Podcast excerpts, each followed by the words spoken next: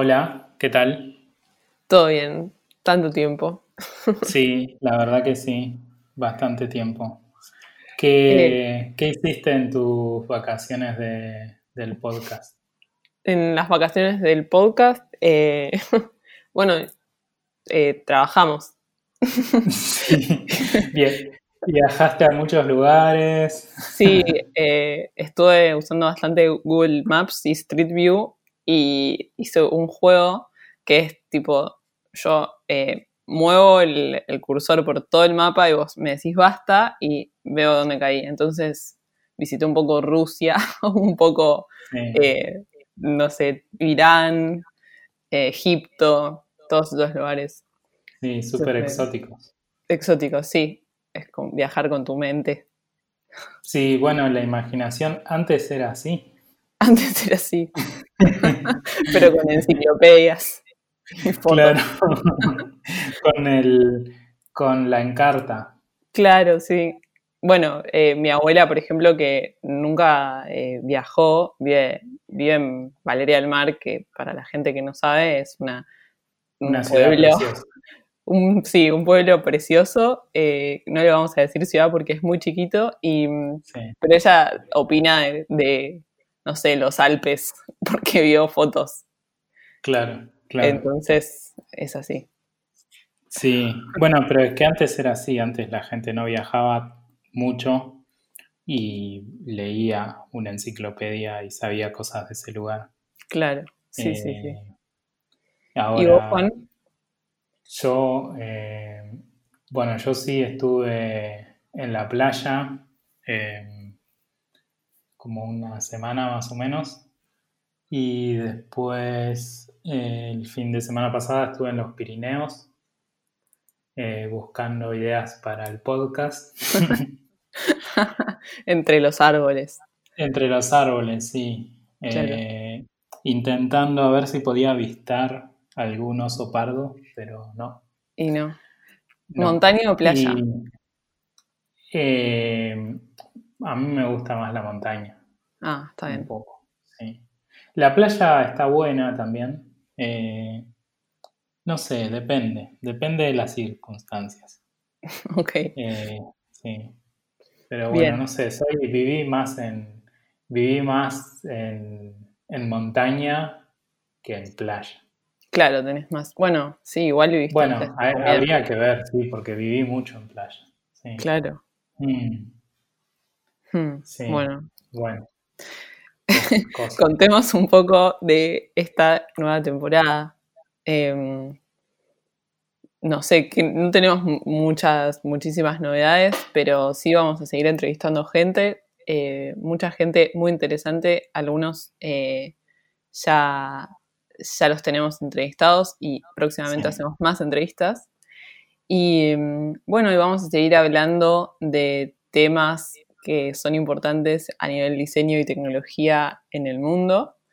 Em, y la idea es seguir hasta diciembre. Algo que estaría bueno eh, proponer Sí. es que si hay alguien que escucha este podcast, nos haga llegar opiniones o em, temas que les parece que estaría bueno que abordemos, o entrevistados o entrevistadas que sería interesante incluir. Eso sería bueno. Sí. Sí, también nos podrían, también nos pueden dejar un, un mensaje de audio. Sí, Eh, muy bien. creo que bueno, en Spotify, en la descripción está el link para poder hacer eso. Hmm. Eh, y si está bueno, lo pasamos, como si fuese la radio. Claro, sí. Y al final dirán la radio está re buena.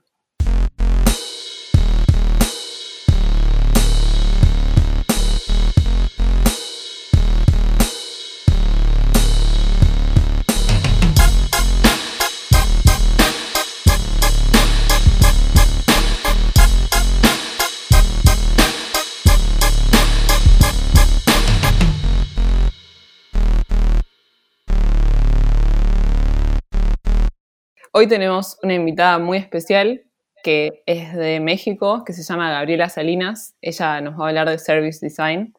Eh, y bueno, va a ser muy interesante. Pero antes vamos a hablar de un tema que venimos pensando hace un tiempo, que básicamente es esta idea de business thinking para diseñadores, que es algo que, eh, bueno, está bastante de moda, estuvo bastante de moda.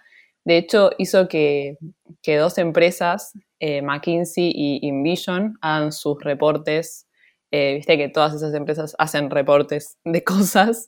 Em, estas dos empresas hicieron reportes sobre el valor eh, del diseño en las compañías y de por qué hay que incluir diseño y de cuánta más revenue generás cuando tenés el diseño en tu compañía lo cual implica también que los diseñadores tengan cierto pensamiento de negocios, ¿no? Como que no sean solamente personas que están haciendo wireframes, sino que entiendan la estrategia, que entiendan un producto y demás. Em, y bueno, lo que básicamente eh, yo estuve investigando un poco sobre este tema y de estos dos reportes lo que sale, digamos, es que básicamente que todo el mundo tiene que usar diseño en todos los departamentos y que eso va a hacer que generes mm, el doble de, revenue que tus competidores, como que son todos muy, digamos, optimistas en cuanto al diseño. Eh, sí, me hace acordar un poco a, ese post que hice hace un tiempo de hmm. toda compañía es una compañía de diseño.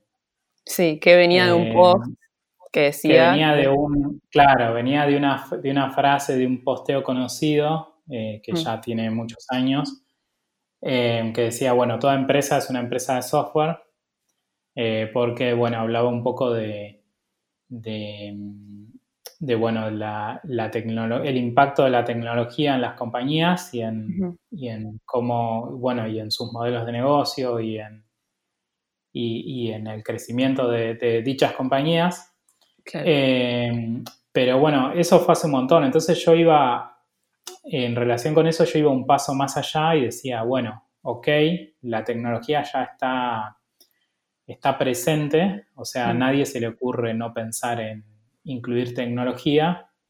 Eh, prácticamente hay muy pocos desafíos tecnológicos hoy en el mundo, o sea, es como que todo es no sé si fácil de resolver, pero todo lo puedes resolver con herramientas tecnológicas, no hay que inventar mucho más, más allá de que, obviamente la tecnología sigue, avanzando, pero las problemáticas que tienen la mayoría de las compañías con la tecnología que ya existe ya, ya podés hacer la diferencia. Entonces yo lo que decía es, bueno, eso ya se volvió casi un commodity, eh, ya es lo estándar y con solo incluir tecnología no te aseguras eh, el crecimiento, no te aseguras de que em, a tu empresa le vaya bien o que venza a sus competidores o cumpla sus objetivos, sino que lo que era importante es eh, diseñar mejores productos y servicios y generar mejores experiencias en los usuarios y hacer una transferencia de valor más eficiente. Entonces, por ese lado, eh, bajo ese concepto, para mí toda compañía es una compañía de diseño. Bien. Eh, en relación a eso, vi varias notas que hablan de un concepto que me pareció muy lindo, que era diseñadores silo, que era como diseñadores que están, digamos, bueno, como los silos, que están como en su propio departamento, eh, en su propio presupuesto, como que no hay integración.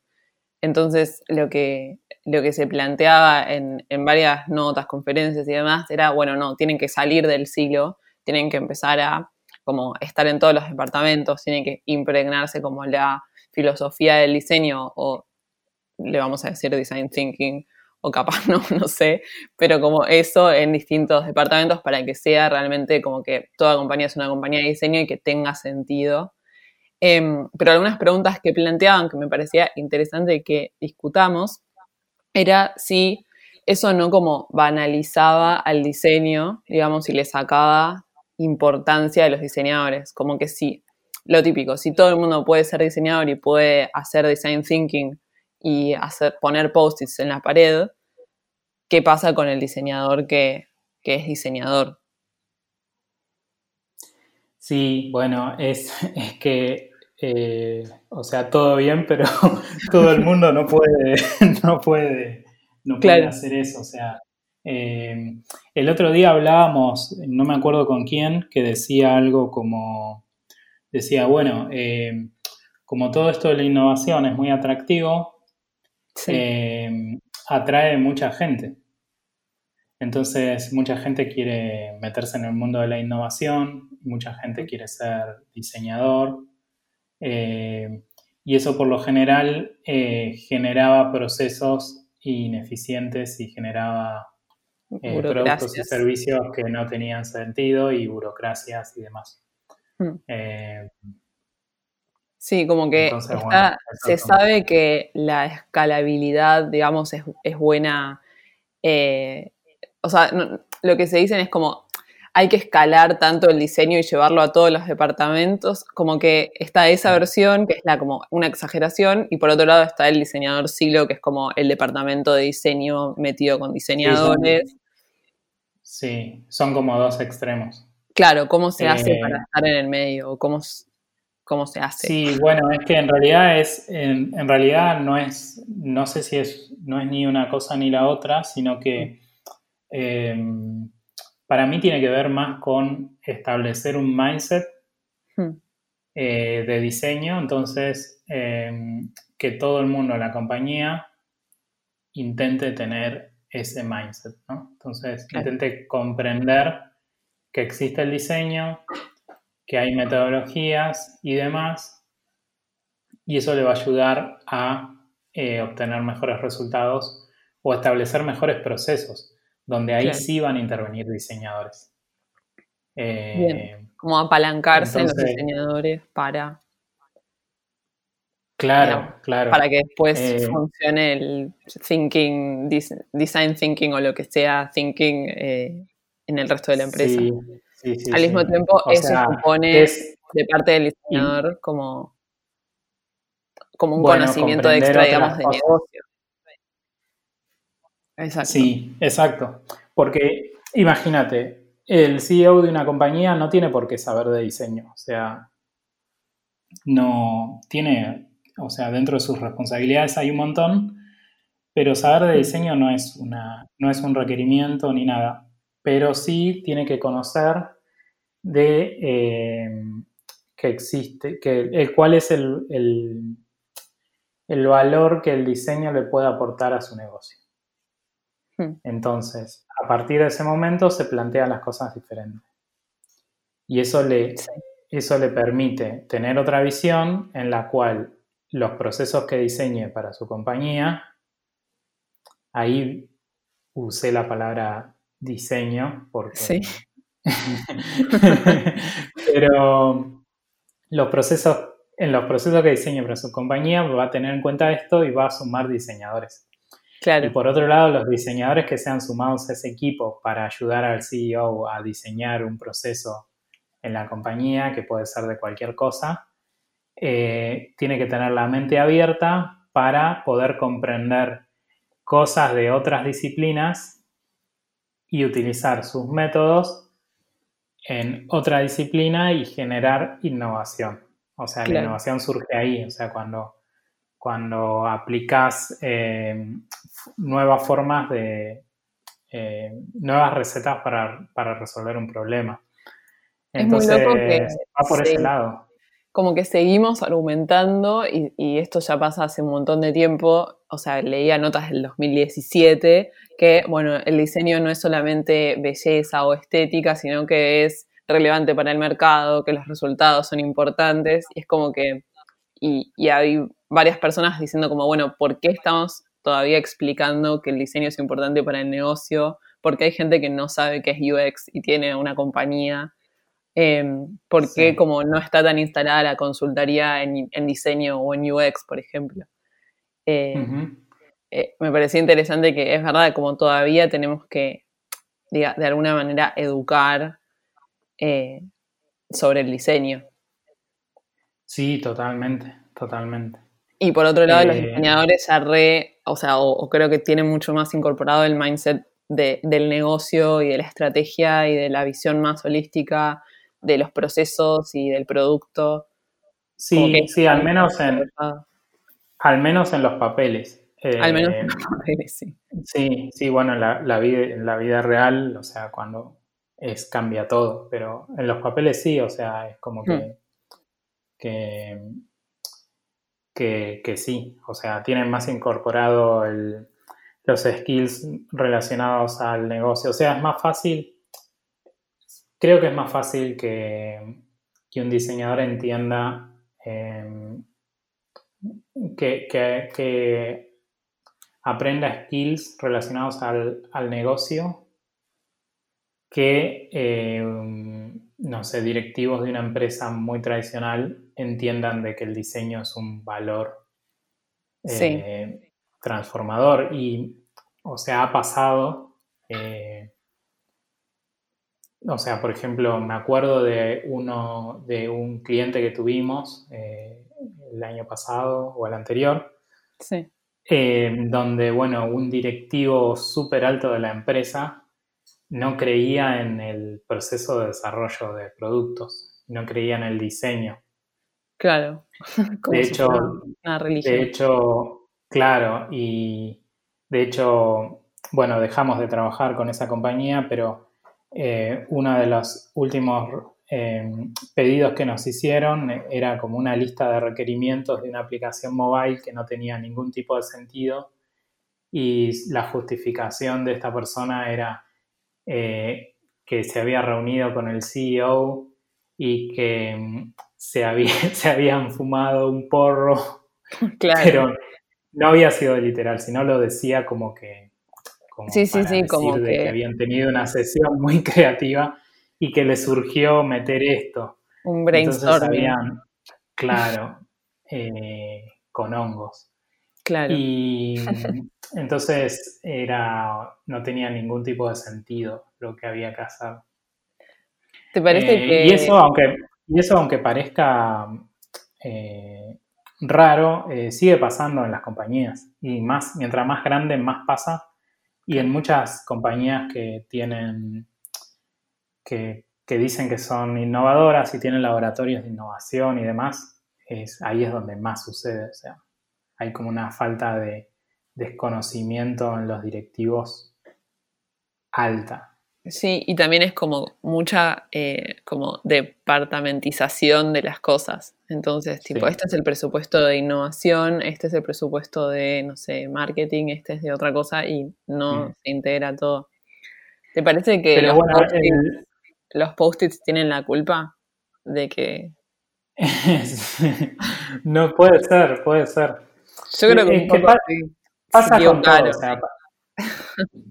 eh, sí, pasa con todo en realidad, que es como que, que bueno, eh, muchas de las, del, o sea, hay que decir que el, diseño también, eh, además de que, de que, por un lado hay un montón de compañías que, que han utilizado el diseño como valor diferencial y como estrategia de la compañía y han triunfado y han escalado a niveles altísimos. Un poco esas son las compañías que llevan la vanguardia en todo esto. Em, pero después, a partir de ahí, como todo en, como, como todo en la vida, em, se va hacia un lugar eh, donde se convierte en una moda, ¿no? Claro. Entonces, ahí es donde, bueno, no solo se convierte en una moda, sino se construye toda una industria atrás de eso. Hmm. Sí, es em, como, el, como que el design thinking es como la cerveza artesanal. Como que de repente se puso de moda y ahora hay IPAs por todos lados y ya nadie, ya, todo el mundo como dice, no, no, no, esto no, está mal, pero sabes cuáles son las buenas. Sí, bueno, pero el, pasa, en, pasa en Argentina al menos, acá en Europa es distinto, pero en Argentina al menos es que la gente eh, toma una cerveza artesanal y por solo el hecho de que es artesanal piensa de que tiene calidad y que está buena. Y no. que sale plata. A, veces es intomable. Eh, o sea, y, está bien, o sea, es intomable, o sea. Eh, no, no, no quiere decir que sea de calidad. Con, con, todo esto pasa un poco lo mismo, que es como que se, hay como una moda y esa moda cuando se vuelve, se, transforma en parte de la industria, eh, sí, o sea, se genera confusión en realidad, porque se ven los, en muchos, eh, muchos laboratorios de innovación de empresas grandes. O sea, yo he visitado varios eh, y hay algunos que, que parecen showrooms de cosas que no tienen sentido. Entonces, está súper, o sea, es muy lindo el lugar. o sea, mira, te, cuento una que es real, que una vez fui a visitar un laboratorio de innovación de una empresa súper innovadora y demás, y me reúno con la persona y me dice, te quiero mostrar el laboratorio, no sé qué cosa, esperame un segundo que voy a buscar la llave. Claro. Ahí, viste, ya arrancamos mal porque ¿cómo tenés que ir a buscar la llave? Está cerrado. ¿Cómo está cerrado? No hay nadie. Y claro, estaba cerrado, no hay nadie. Era un espacio que utilizaban para eh, llevar a ejecutivos de, o sea, grandes ejecutivos de otras compañías a mostrarle lo que era la innovación. ¿no? Entonces, era todo un lugar que había un montón de pantallas por todos lados, lentes de realidad eh, virtual, eh, sensores, eh, como cosas así, pero nada tenía sentido, sino que era, bueno, experimentamos con qué, con, con qué, con la tecnología, o sea, em, no hace falta experimentar con esa tecnología, ya está. ¿qué, O sea, yo pensaba, ¿qué problema estás resolviendo? ¿Cómo generas valor? Sí, y en ese em, sentido, ¿qué, ¿qué, rol te parece que cumplen los, los libros, digamos, los bestsellers de, de diseño, negocios, em, management, todos esos? Que sabemos que hay mm. un montón, como, no sé, siento que también eh, pasa esto de, bueno, ok, el design thinking, después me leo el libro de tal y más o menos sé todo lo que necesito saber.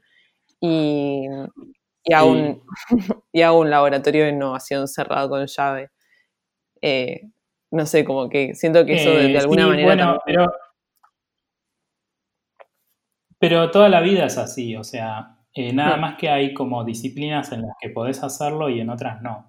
Em, y, por ejemplo, puedo comprarme en Amazon un libro de cirugía, pero no se me ocurriría jamás operar a alguien.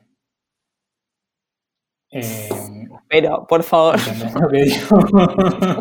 sacar las muelas de juicio. claro, no, se me ocurriría jamás. Ahora, ¿por qué, eh, no sé, alguien se baja, se lee el libro de Jake Knapp y empieza a hacer design sprint?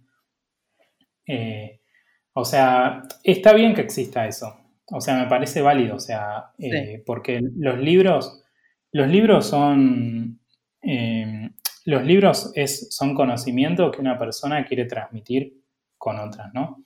Y leer un libro es eh, mágico desde el punto de vista en que, por ejemplo, para que una persona escriba un libro quizás pasó años de investigación eh, o eh, pasó años trabajando en una determinada industria y tiene un montón de experiencia y quiere contar eso. Y lo hace a través de un libro. Entonces, cuando vos lees ese libro, vos de alguna manera te empapás de toda esa, información que a la otra persona le llevó un montón de tiempo, vos la conocés en lo que eh, te dura leer el libro. Ahora, eso no te convierte no te, no te da la experiencia del autor del libro. ¿Cómo? Eh, te ¿Cómo da conocimiento nada más. te, estoy, te estoy matando con esto, ¿no? No, pero yo quería... esto, o sea, eh, básicamente es eh, falta criterio y los post-its no tienen la culpa. no, los post no. Los, está bien, o sea, yo acá tengo una caja entera sin abrir. ¿Cuál fue tu presupuesto de post-its? Bueno, este año estamos ahorrando con otras. Este año estamos ahorrando, pero el tema es que, por ejemplo, el año pasado hicimos en noviembre, o no me acuerdo cuándo, el workshop ese con Jake Knapp y, y Jeff. Ah, y ahí tuviste que comprar. Y, no, bueno, no, o sea, los trajeron ellos, pero sobró una caja, o sea, enorme. Nunca vi tantos post-its en la vida. O sea, una caja enorme llena de cajas, de otras cajas de post-its y marcadores. Y los círculos esos Eh, para votar. Y los círculos para votar, los stickers para votar. Eh, hay un montón. Y después, bueno, vino la pandemia, entonces, bueno, pasamos a Miro. Y en Miro, bueno, es todo virtual. Eh, pero los post-it no tienen la culpa de nada, o sea, están buenísimos. eh, es un invento genial, Sí. pero no tienen la culpa. O sea, el tema es, es, no sé, O sea, no sé si quedó claro, pero estoy como un poco en contra de, de algunos laboratorios de innovación. Pero Sí. bueno, el tema es que lo importante es que los diseñadores eh, estén permeables a adquirir conocimientos relacionados al negocio y a otras cosas, porque eso es un valor diferencial enorme, Sí. porque, bueno, diseñadores hay un montón, eh, dis- diseñadores, bueno, también yo, para mí el diseño es algo como muy amplio, entonces por eso digo, bueno, diseñar, cuando digo el CEO diseña un proceso, realmente lo está haciendo. ¿Es diseñador? No. Eh, pero bueno, diseñar es una palabra, diseño es una palabra- palabra muy amplia. Sí, y complicado. Entonces, bueno, cuando hablamos de diseñadores nos referimos puntualmente a diseñadores digitales, eh, bueno, de producto y de Sí. servicio, y todos sus derivados.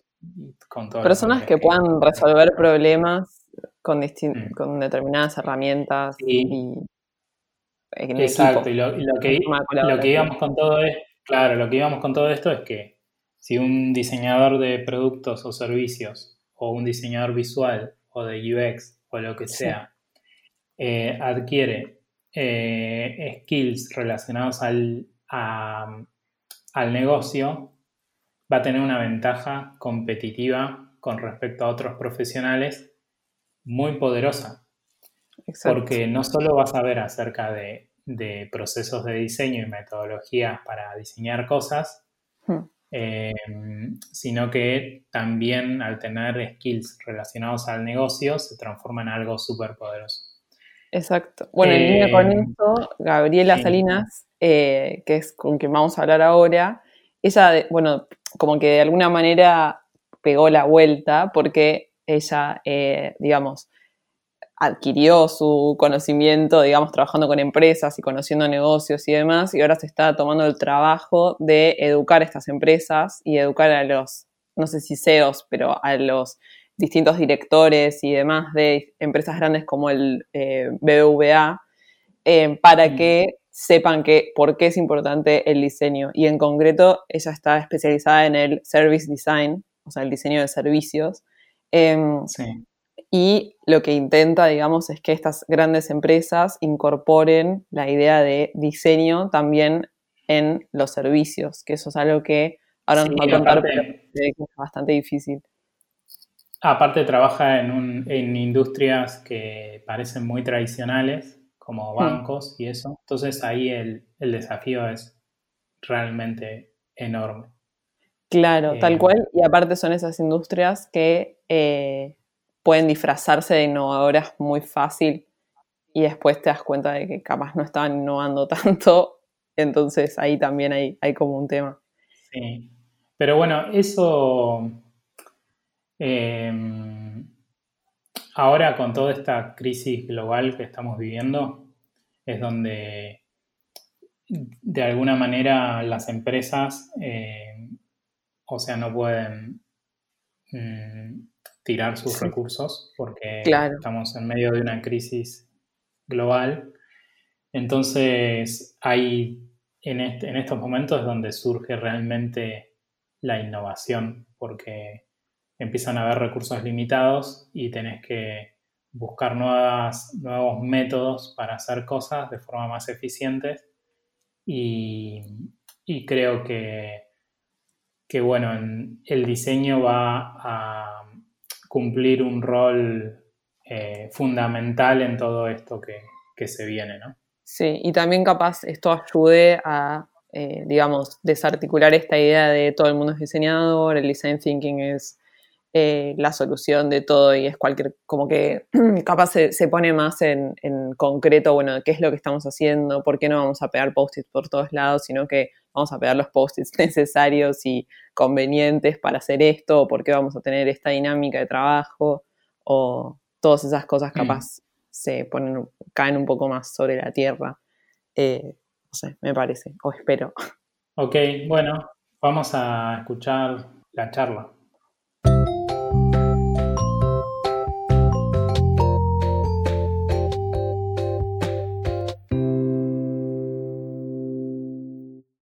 Si te parece bien, empecemos con qué es Service Design. Eh, no Service Design México, sino qué es Service Design como cosa, primero, para la gente que no sabe bien de qué se trata. Súper, muy bien. Y bueno, primero, gracias por invitarme. Eh, sé que ya teníamos pendiente esta conversación desde hace tiempo. Y, y pues muchas gracias. De, de Service Design eh, es chistoso porque creo que siempre esa pregunta por alguna razón es muy controversial y eh, ves los libros y en cada libro hay como descripciones distintas. Eh, yo cuando digo que es pues literal eso, el diseño de servicios, como que muchas personas como que se quedan así como, ¿y eso qué? O sea, ¿por qué diseño de servicios? ¿Por qué? ¿Cómo es que los, los servicios se diseñan? Y es curioso porque si mencionas cualquier otro tipo de diseño, las personas sí tienen una idea de qué es, ¿no? Si hablas de diseño gráfico, de diseño industrial, em, de, producto digital, de muchas cosas, creo que las personas tienen en mente cómo es eso. Y, los servicios em, creo que es algo que en realidad todavía no, no habían tocado los diseñadores y por eso para muchas personas es algo nuevo. Eh, aunque también en otras partes del mundo es algo que pues, ya tiene tiempo discutiéndose y, formalizándose. Al menos desde, desde, mi trinchera aquí en México, pues sabemos que es algo, algo reciente y, y bueno, la, la, descripción oficial que nosotros manejamos es que es la orquestación de varios puntos de contacto que ven al cliente del servicio y a la y a la entidad que provee el servicio, que puede ser el staff o una empresa, eh, para brindar una mejor experiencia, ¿no? O para co-crear valor en conjunto. Perfecto. Bien. y, en base a eso, digamos, es que armaron con un equipo, ¿no? Son tres, me parece, de eh, armaron Service Design México, que vendría a ser como una forma de poner sobre la mesa el Service Design.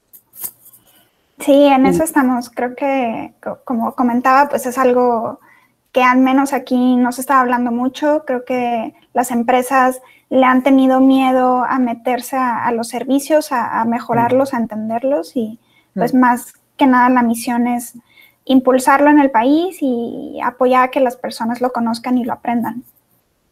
Genial. ¿Y eso cómo lo llevan a cabo? Digamos, vi que hay cursos, pero también hay bootcamps, como tienen distintas modalidades, ¿no? Sí, hacemos varias cosas. Bueno, eh, mis socias son Tania Estrada y Nora Tejeda y empezamos hace tres años. Entonces, al inicio el proyecto eh, se veía muy diferente a lo que es al día de hoy. Creo que, bueno, al inicio era más como un side project, era... Mm pues estábamos trabajando y era algo que íbamos haciendo poco a poco en nuestro tiempo libre porque ya veíamos esta necesidad y esta necesidad surgía mucho como, pues primero como una necesidad personal. Estábamos en 2017 trabajando en BBVA, en el banco y, reclutando diseñadores y no encontrábamos, obviamente con, con los skills que necesitábamos y, y de ahí nacía principalmente impulsar una comunidad. Entonces hacíamos eventos de comunidad, eh, los Services and Drinks, los Service Global Jams, estas cosas como para reunirnos y discutir. Incluso ahí nos dábamos cuenta que a como suceden estos eventos en otras partes del mundo, por ejemplo, tenemos amigos en Madrid que estaban haciendo estos eventos de comunidad, ellos eh, pues se reunían y ya eran pues expertos que tienen tiempo trabajando en esto y tenían unas discusiones muy ricas y generaban ideas y nuevas herramientas. Y nosotros nos juntábamos acá y las personas venían preguntando, ¿qué es esto? ¿No? O sea, yo quiero aprender, quiero, quiero empezar. Y, creo que de ahí es que nace la idea de empezar con cursos, porque pues, también las, las universidades no lo estaban incorporando y fue de ahí que hicimos uno y luego otro y las personas preguntaban más y creo que en, ese momento no nos esperábamos terminar con una empresa que ya se dedica a capacitación hmm. formal, tanto con cursos abiertos como también con empresas corporativos que nos buscan para capacitar a sus equipos. Claro, claro. ¿Y esas personas que se acercaban a ustedes, qué formación tenían? ¿Eran diseñadores gráficos o UX? ¿Cómo, cómo estaba ese? Muchos diseñadores, sí, muchos diseñadores de todo tipo. Eh, creo que muchos ya estaban trabajando en áreas digitales en las empresas, ya estaban haciendo UX o UI o research eh, y querían ampliar o estaban empezando a ver que los retos no iban solo en, en un punto de contacto digital, sino con otras áreas y empezaban a cuestionarse cómo podían eh, llegar a impactar en, en, esas otras áreas y, y por eso se acercaban. Pero también poco a poco personas curiosas de otras áreas, de repente personas de marketing, personas de desarrollo, eh, personas quizás en operaciones de algún servicio, ¿no? Personas que tienen un restaurante o que, que empiezan a ver como, como esas, esas áreas de oportunidad en su servicio y que se acercaban a ver cómo podían ellos incorporar el conocimiento, las herramientas. Claro.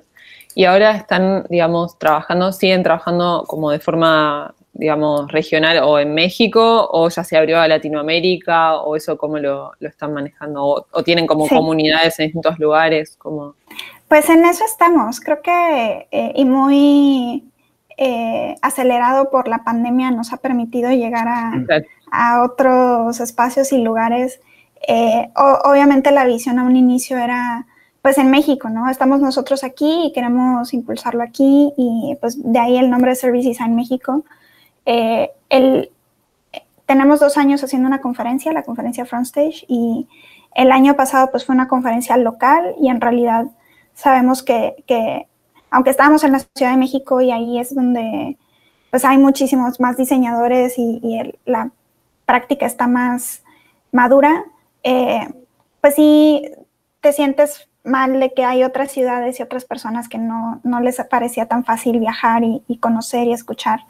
Entonces ahora con, con pues la idea de, digitalizarlo ya la traíamos, pero aprovechando la situación, pues este año hicimos la conferencia virtual, eh, tenemos una comunidad en el Slack, tenemos eh, pues personas que nos siguen en redes sociales de muchos lugares y que se ha empezado a abrir esa conversación y que creo que va a dar pie a pues cada vez más eh, tener también una voz hispanohablante, que creo que falta mucho el mundo de service design en realidad es bastante europeo, eh, bastante, especialmente alemán, italiano, que es donde están las universidades que más forman service designers y de repente eh, la voz latinoamericana no se escucha y, no hay mucho que leer en español. Eh, de repente si ves algunos artículos en Medium, son más bien la traducción de lo que alguien más ya escribió, entonces creo que vale la pena empezar a generar la discusión para eventualmente generar contenido propio. Claro. ¿Y en esas universidades eh, se dicta la carrera o hay materias adentro de la carrera de diseño? ¿Cómo se articula? Pues, ¿te refieres a las europeas o...? Sí, sí, en las europeas, lo que ya lo tenían como de antes.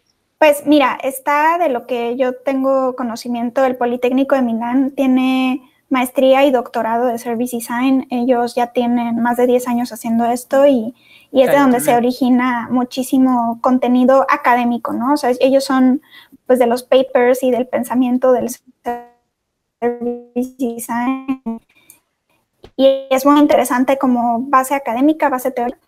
Eh, están también en Alemania, en, en, la Universidad de Colón, tienen ellos eh, pues también sus maestrías y, bueno, Birgit la fundadora de la Service Design Network está ahí, es, la directora ahí, y ellos también han visto cómo empezar a incorporar la parte práctica, porque se involucran mucho con las empresas, tienen pues proyectos de consultoría y mucho empezó allá y, se formó así. Creo que en México pues falta justo esa, bueno, y en toda Latinoamérica, como la, la, la, parte académica sí y también la parte práctica. Claro, claro, sí, sí. Y a nivel, digamos, trabajos, como que hay puestos, digamos, que se abren para buscar service designers específicamente o todavía eso no está? Claro, porque la, parte académica es, eh, eh, o sea, imagino que se encargan las, una universidad en particular, o sea, o es una problemática del sistema educativo, pero la parte, para la parte práctica eh, es necesario que hayan empresas que tengan esa visión y que estén dispuestas a eh, ir por ese lado y quizás eso es más difícil que lo primero. Sí, y ese es el, reto actual, creo que en, la fase de madurez en la que estamos, eh, vemos que hay muy poquitas empresas que se están animando a tener su equipo interno de Service Design. Eh, de hecho, justo con esa curiosidad de entender qué está pasando y dónde estamos, empecé un estudio, es el estado del Service Design en México lo hice 2018 y 2019. Y esta es pues una encuesta que hemos lanzado a nuestra comunidad, eh, la mandamos a nuestro newsletter, a nuestra base de alumnos y, y, pues son más bien las personas que se han formado en esto, que nos platiquen pues dónde están, en qué sector están trabajando. Sabemos que al menos en ese entonces había una docena de empresas, yo creo que ahorita han crecido un poco más, pero no pasan de 20, ¿no? No pasan de de 20 empresas que tienen su equipo in-house. Eh, muchos dependen todavía de las agencias, que también son muy poquitas. Y, claro. y es algo que tenemos que trabajar porque, como, como bien lo menciona Juan, eh, ¿para qué formas diseñadores que luego no van a poder aplicarlo? ¿no? Entonces, es, es el otro trabajo que hay que hacer, que, que los pobres diseñadores no estén empujando hacia arriba todo el tiempo porque es cansado, sino que las empresas también, pues desde arriba hacia abajo los, los impulsen y, generen estas oportunidades. Claro, claro. Y antes mencionabas la conferencia Front Stage. ¿Esa conferencia también es específicamente de Service Design o es de diseño en general? ¿Cómo lo orientan? Es de Service Design y es algo que honestamente cuestionamos mucho como quizás somos muy nicho, no sé, o sea, quizás estamos acotándolo demasiado y, y las personas necesitan empezar por otro punto. La verdad es que no sabemos, ya, ya nos metimos al service design de lleno y, pues aquí, aquí estamos con esa bandera y pues al día de hoy así lo es. Eh, creo que hemos tratado de que el mensaje sea pues bastante abierto para no importa en qué nivel estés, lo puedas eh, escuchar. Eh, especialmente este año hicimos un esfuerzo de invitar a empresas porque bueno, el año, el año antepasado lo hicimos solo como, pues abriéndolo a, quien quiera venir, ¿no? A nuestros alumnos, a las personas mm. de la comunidad. Eh, lo hacemos en, conjunto con una universidad aquí en el TEC de Monterrey y ellos pues tienen también su base de alumnos, pero pues veíamos justo esa necesidad de invitar empresas, entonces hicimos invitaciones especiales para que vinieran y también entiendan ellos que desde varios sectores, porque tuvimos Hablamos de service design en gobierno, hablamos service design en temas de procesos legales, de cómo sucede esto en corporativos, cómo sucede en otras partes del mundo, porque tuvimos speakers internacionales, por ejemplo, de, de Bridgeable que están en Canadá, Ludon que está en el Reino Unido, entonces poder ver todas las perspectivas y ver dónde encajas tú en, en esto. Claro, y hoy de las empresas del mundo, todas, ¿cuál sería como una empresa líder en contratar service designers o en prestarle atención o poner el foco en eso? Eh, mira, ahorita creo que todavía el liderazgo está en las agencias y agencias, eh, creo que las típicas que piensas es en IDEO, eh, Bridgeable, pues es 100% service design, son bastante nicho.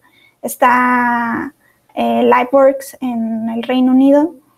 Y mm. en corporativos tienen que ser los bancos, son el sector financiero es el que lo está empujando y al menos creo que parte de cómo entró a México fue justo por BBVA, que pues es un banco español y tiene, ellos ya tenían su equipo de service design allá.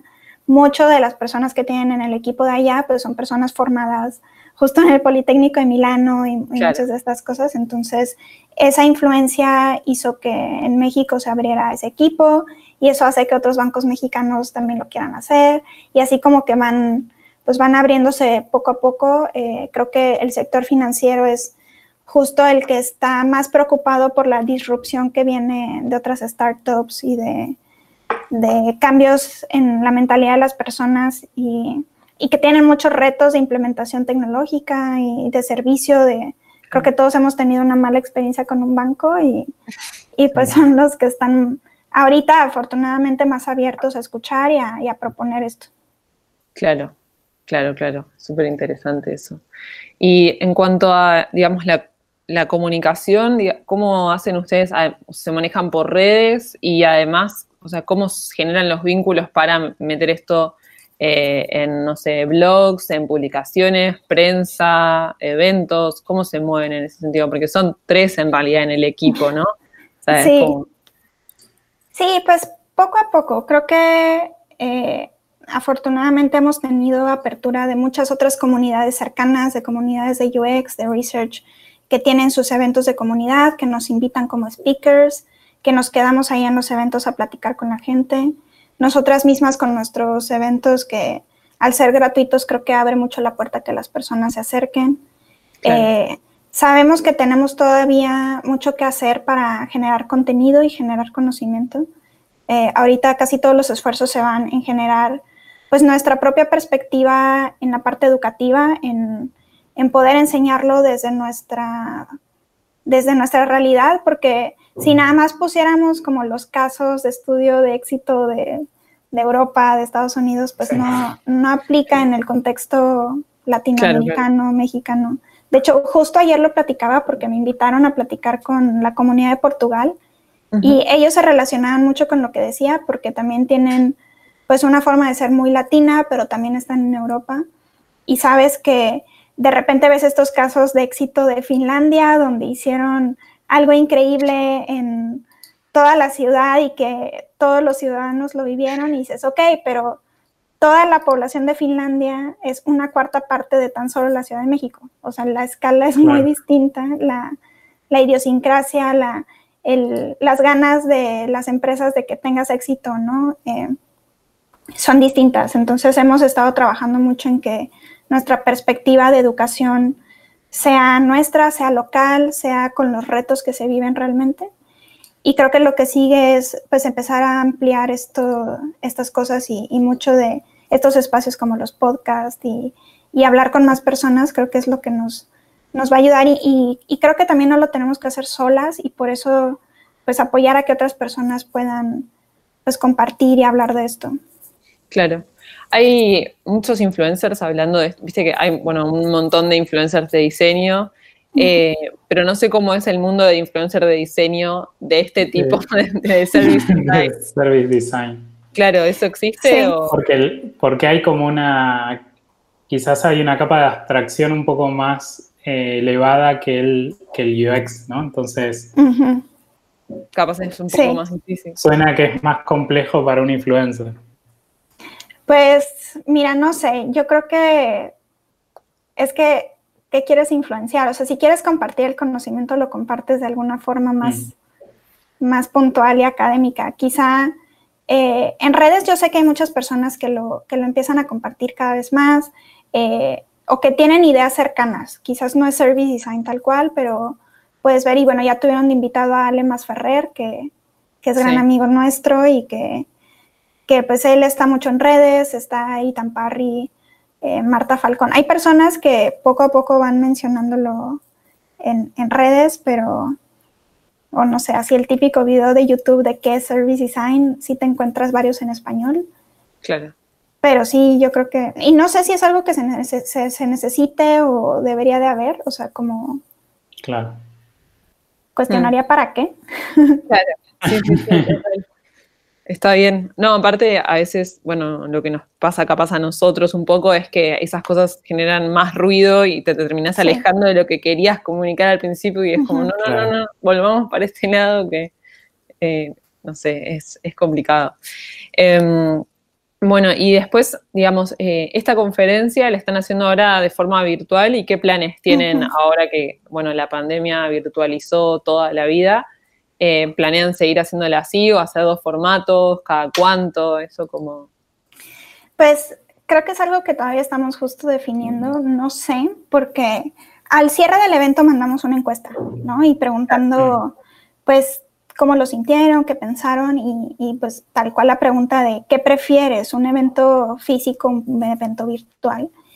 Y hay de todo, o sea, creo que cada quien tiene ideas diferentes y sí creo que logramos eh, digitalizar muchas de las cosas que las personas ven de valor en un evento, como el networking. Eh, tuvimos varias actividades que, promovieron mucho la discusión. Eh, hicimos como un, así como el speed dating, un speed networking, donde cada 15 minutos veías a personas distintas y los conocías. Entonces creo que por ese lado lo logramos, pero sí hay personas que siguen prefiriendo la, la experiencia física. Entonces eso creo que lo va a dictar pues la, el curso de la pandemia. La verdad es que no sabemos que, al menos en México, el pico es cada semana el pico y sube, sube, sube, no, no, no cambia la situación. Entonces, no sé qué va a pasar en ese respecto. Eh, muchas personas dicen, bueno, es que hacerlo digital, pues seguro fue más fácil para ti y la verdad es que fue lo mismo. fue, muy difícil. O sea, gestionar todo eso. Fue súper difícil de operar y, y, para nosotros creo que no hay mucha diferencia en hacerlo físico o virtual, creo que más va a tener que ser la, pues las personas que también que están dispuestos a pagar, ¿no? Creo que... Mm de repente es difícil hacer también un evento virtual por todo el boom que hubo de cosas gratuitas y webinars y meetups y todo eso que, todo. que pone en cuestión mucho el, valor y el precio que se percibe de, un evento así. Entonces, eh, en realidad no tenemos prisa para definirlo, creo que mucho estamos pues analizando y proyectando y, y viendo qué va a pasar. No creo que este año haya otro front stage, lo que sí estamos trabajando mucho pues son cursos, y pequeñas charlas y eventos. Eso sí, siempre vamos a tener contenido así. Creo que está por verse qué va a pasar en, esto. Además, casi todas las conferencias han pospuesto sus eventos físicos por lo mismo. Habrá que ver. ¿Y los cursos, que, cuál sería como el temario básico, así rápido, de, de, un curso de Service Design? Porque hay, no sé, como muchos procesos, muchas metodologías, eh, testeos, votación, bueno, mil, mil opciones. No sé cómo, se, cómo aplica esto a, Service Design. Eh, la metodología que ahorita estamos manejando es muy basada en pues, el típico proceso que está basado en design thinking, en diseño estratégico. Sí. Eh, más que nada porque está enfocado ahorita a personas que están eh, obteniendo las bases, los fundamentos de service design. Entonces, tiene que haber un componente de investigación de usuario, tiene que haber un componente de entendimiento de stakeholders, de, eh, bueno, algo muy importante en Service Design es cómo conectas sistémicamente la información. Entonces, mucho de lo que hacemos son herramientas que son, pues, mapas de stakeholders, mapas de ecosistemas, eh, los journey maps, los user personas, pero no lo queremos enseñar como solo la herramienta, sino más bien ¿Por qué se hace? Claro. ¿Por qué se hace así? ¿Qué, utilidad tiene? ¿Cuándo lo usas? ¿Cuándo no lo usas? Eh, ¿Cómo lo puedes adaptar eh, a tu contexto, a tu necesidad? Eh, ¿Cómo lo puedes investigar? ¿Cómo puedes generar discusiones con stakeholders a partir de estas herramientas? Mm. Entonces, Eso es lo más interesante en realidad. Sí, totalmente. Y, y, en realidad, pues este, el, el syllabus, el temario que tenemos recorre las típicas herramientas, pero con esta perspectiva y esta aplicabilidad. Entonces, el, programa que tenemos eh, lleva un proyecto real con un cliente real que, pues entrevistamos a los usuarios reales, al staff. Eh, lo vamos aplicando poco a poco, es bastante práctico, no es, no es 100% teórico, entonces, eh, como también las personas al final pueden salir incluso con un caso de estudio para su portafolio y que, vivan el, proceso de, inicio a fin, aunque sigue siendo fundamental y, creo que sigue habiendo muchos, o sea, cada, día decimos, es que nos falta este tema y este tema, pero de repente si le agregas todo ya terminas tú también con el doctorado de Service Design y pues no. Claro, claro. Está bien.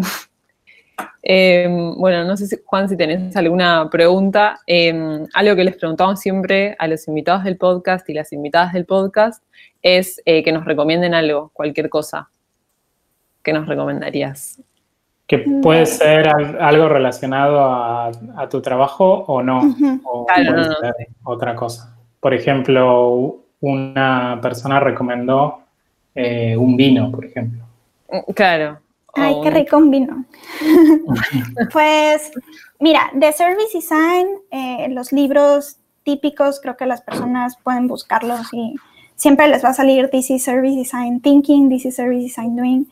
Eh, hmm. De esto es que creo que si las personas ya acertaron de esas recomendaciones, está el libro de Lou Down que se llama Good Services, salió apenas hace unos meses y eh, está interesante su perspectiva. Ella pues trabaja en, gobierno y, nos puede dar como, como una perspectiva distinta en, lo que hace un buen servicio. Eh, está de Mayir Iqbal Thinking in Services, que es quizá mucho más conceptual y teórico y, y es una perspectiva distinta. Él propone una metodología diferente a, a la típica de los libros. Creo que Quizás a veces no lo recomiendo para principiantes porque sí es bastante abstracto, eh, pero a mí me parece interesante. Y de algo nada que ver, pues ahorita tengo en repeat a una artista que se llama Luz Andayakusa. Ok, eh, perfecto. Es una cantante congolesa y tuvo, hizo una, una canción con Colors y que está muy linda. Genial. Genial, buenísimo. buenísimo. Bueno, muchas gracias por venir y seguiremos hablando del service design para difundir la voz. Claro, ahí estamos platicando.